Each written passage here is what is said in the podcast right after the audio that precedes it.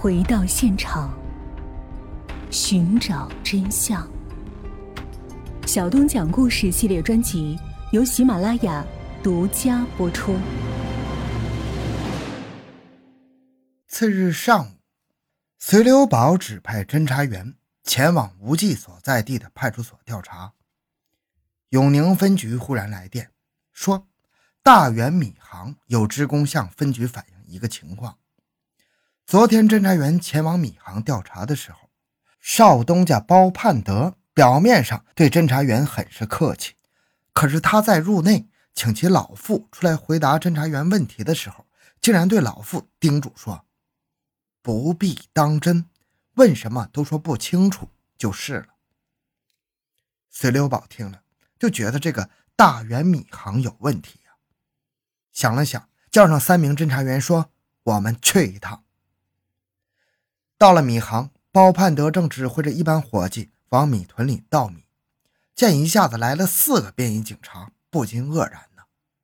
但随即反应过来，恢复了昨日的热情和客气，还主动询问是否要把其老父亲请出来接受调查。侦查员说：“今天不要调查了，我们要对贵号做一番搜查。”包盼德闻言强作镇定。但是眼神里闪过的一丝惊恐，还是让随留宝那双锐眼给捕捉到了。侦查员对米行搜查的结果，南怀堂的信函确实没有，可是却搜出了木工、木刻工具各一套，还有一些大如杂志小、像巴掌、经过高温蒸过后的阴干的优质木板。侦查员当即把包盼德传唤到指挥部，包盼德称。这些工具木板都是他的弟弟包盼道的。他解释说，包盼道喜欢写字、画画什么的，从小就爱鼓捣、刻印章，一直到现在还乐此不疲的。侦查员问包盼道现在干什么工作，在何处？包盼德说，他的弟弟在桂林读美术专业专科学校，明年夏天就要毕业了。这些工具其实是弟弟的。每年寒假、暑假回南宁，他总是会拿出来鼓捣一番。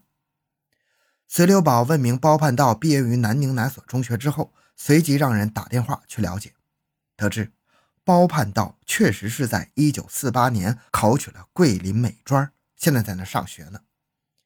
于是当即指派侦查员石根坚、祖朗前往桂林，找到包盼道进行调查。包盼德先予留置，待调查其弟后，看看情况再说。这时，另一路对无忌香烛店的外围调查也有了结果。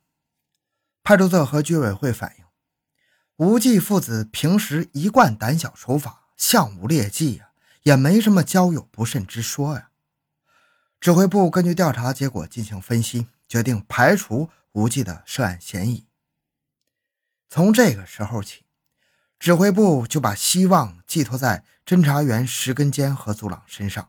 指望他们能在桂林之行有所收获。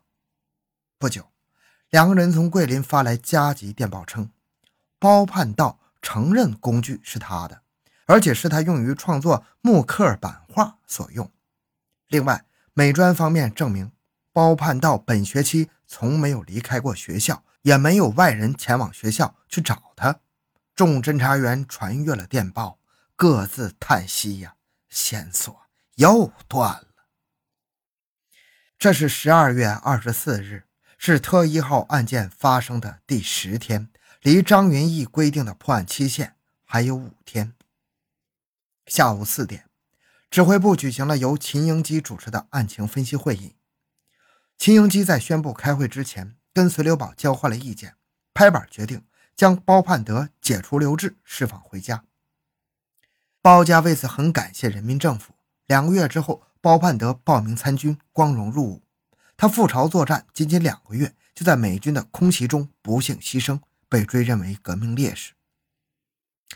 这是特一号案件专案指挥部组建十天以来为时最长的一次案情分析会，从下午四点一直开到晚上十点半，整整开了六个小时啊！秦英基厅长因为另有紧急会议要去参加，在八点退席。专案指挥部其他成员除了两名去桂林出差还没有返回的，继续开会。根据秦英基厅长的要求，众人回顾了十天来的侦查工作中每一个侦查员所干的活，目的是揣摩侦查方向是否有偏差，在这个基础上再对案情进行分析。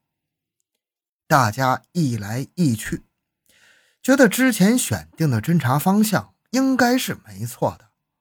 那只有盯着有条件接触南怀堂的信笺、信封那几家商户进行调查呀。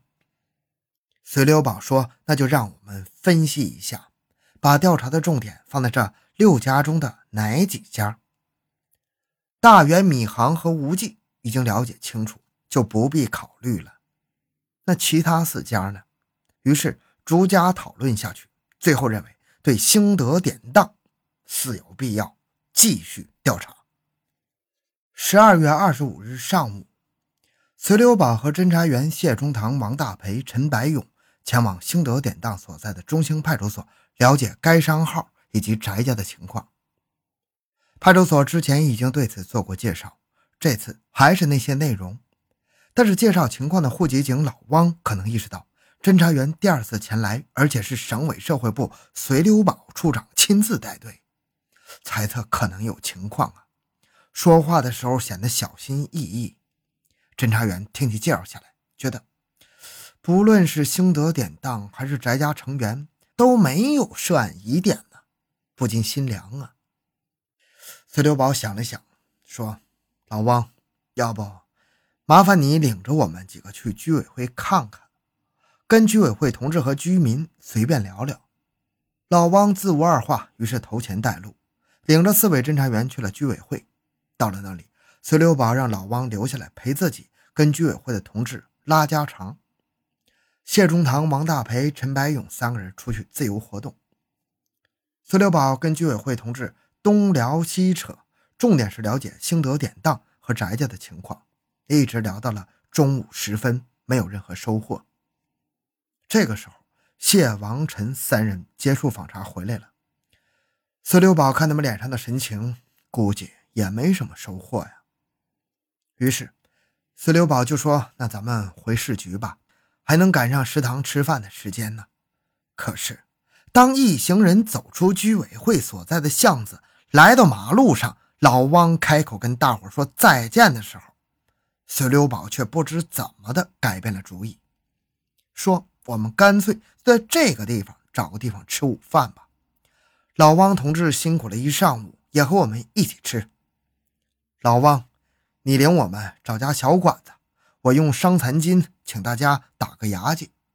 不过说好了，有菜有饭就行，不要酒。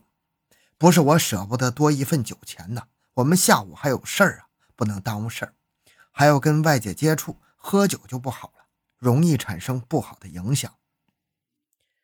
孙留宝是一九三九年参加革命的老八路，头两年在战斗部队。从战士一路干到连长，反扫荡期间，一次过铁路时与一支日伪军混合部队遭遇，战斗中负伤，至今体内还有三块弹片。三个月伤愈之后，领导把他从作战部队调往了敌工部，从此开始干起了情报保卫工作。后来评定伤残的时候，隋留宝就给算上了，每个月可领一点伤残金。那个时候都是供给制啊。隋留宝的级别能吃中灶，零花钱也比下属略多一点。